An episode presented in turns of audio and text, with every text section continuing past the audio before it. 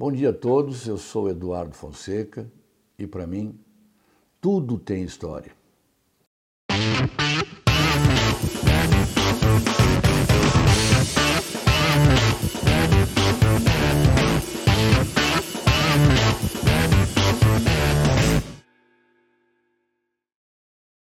Há cerca de 70 dias a gente vem assistindo e ouvindo a mídia internacional falar da invasão russa à Ucrânia.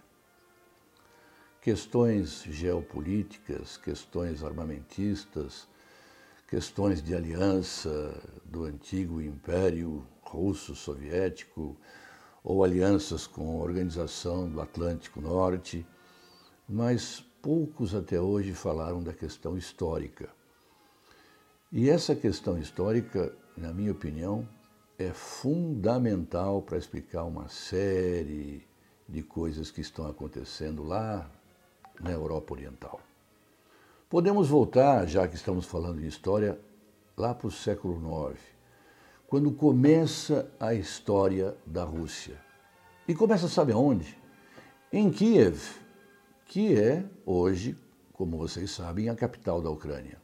Mas naquela época, no século IX, era a capital da Rus Kievana. A Rússia que surgia com a capital em Kiev, o centro do seu império, que se tornou gigante até o século XIII, quando se dá a invasão dos descendentes de Gengis Khan e dilacera aquele império, formando depois uma série de outras nações. E derivando até, avançando os dias de hoje, na nova Grande Rússia.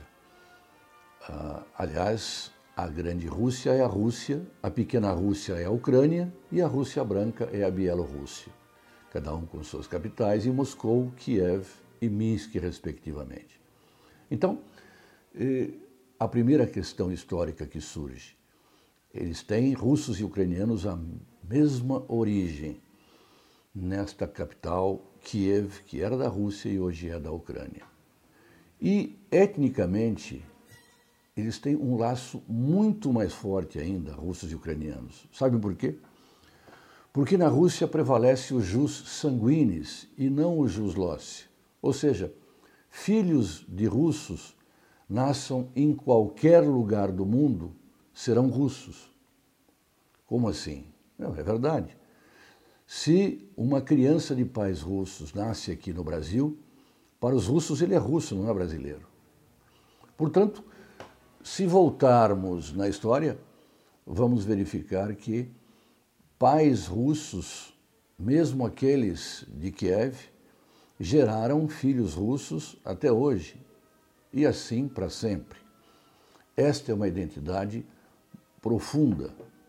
Do ponto de vista cultural, russos e ucranianos falam a mesma língua, a língua russa, portanto, são literatos da mesma forma, compõem suas músicas da mesma forma, porque tem uma escrita absolutamente igual, que é o alfabeto cirílico, criado por um monge grego, Cirilo, lá atrás.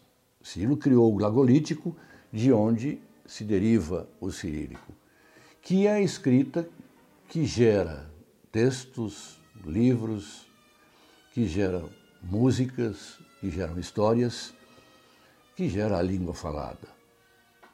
Portanto, a mesma raça, a mesma língua, a mesma fala, a mesma cultura.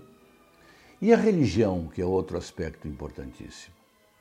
Russos e ucranianos são, de há muito, cristãos ortodoxos, desde o cisma da igreja quando parte dela fica em Roma, no Papado, no Vaticano, e a Igreja Ortodoxa se situa em Constantinopla, capital do Império Bizantino. Vejam então que essa invasão russa de hoje fere profundamente esses princípios históricos.